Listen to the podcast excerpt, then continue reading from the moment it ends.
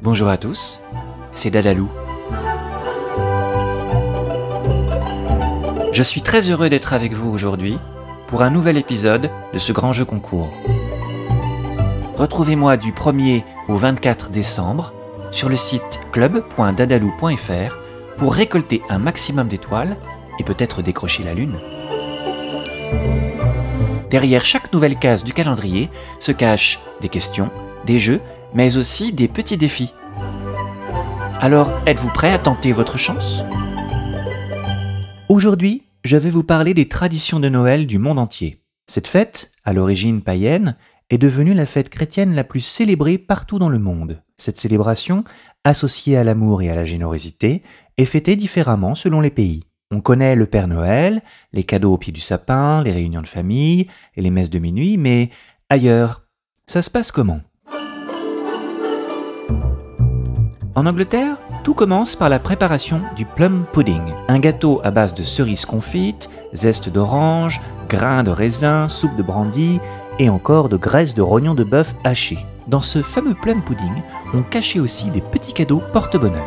En Espagne, ce sont les rois mages qui apportent les cadeaux le 6 décembre. En Grèce, le Père Noël s'appelle Agios Vasilis. Le jour de Noël est donc célébré le 1er janvier, le jour de la Saint-Basile. En Islande, à partir de début décembre, les enfants déposent une chaussure au bord de la fenêtre. Les plus sages recevront un cadeau du Père Noël, les autres une pomme de terre. Il existe aussi une tradition appelée le Jola Boca Flood. Ce mot signifie fleuve de livres de Noël. On offre des livres que l'on a pris grand soin de choisir. À la fin du repas, le soir du réveillon, chacun se plonge dans une lecture calme et silencieuse au coin du feu. Aux Philippines, l'objet de Noël le plus important s'appelle une parole. Il s'agit d'une énorme étoile lumineuse fabriquée à l'origine à l'aide de tiges de bambou et de papier de riz. En Suède, on fabrique aussi tous les ans des chèvres en paille. Elles rappellent la mythologie et symbolisent la fertilité et l'espoir de récoltes abondantes. Le soir de la veille de Noël, tous les balais sont cachés afin de ne pas être empruntés pendant la nuit par une sorcière. C'est ce qu'on appelle là-bas le cache-cache des balais.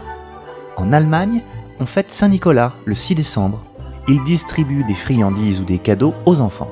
Il est accompagné du père fouettard, dont le rôle est de punir les enfants qui n'ont pas été sages.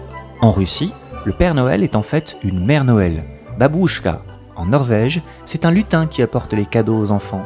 En Italie, la sorcière Befana est âgée mais gentille. Elle se déplace sur son balai et passe par les cheminées pour offrir les cadeaux. En Géorgie, le sapin de Noël est remplacé par le chichilaki, une sorte de robe d'écorce donnant l'illusion d'un arbre. Le matin du 15 janvier, chaque famille prépare des friandises et les place dans un panier avec des œufs frais, des mandarines et des poires. On confie ce panier à une personne choisie pour devenir le porte-bonheur de l'année. Il doit alors se rendre dans chaque partie peuplée de la maison ou de la ferme, poulailler, étable, bergerie, et y déposer une des branches encore verdoyantes. Et puis il revient frapper à la porte de la maison. Je suis le Makouchkouri, ce qui signifie jambe porte-bonheur. Je vous apporte le bonheur, la santé et la prospérité. Une fois entré, il déverse sur le sol le contenu de son panier.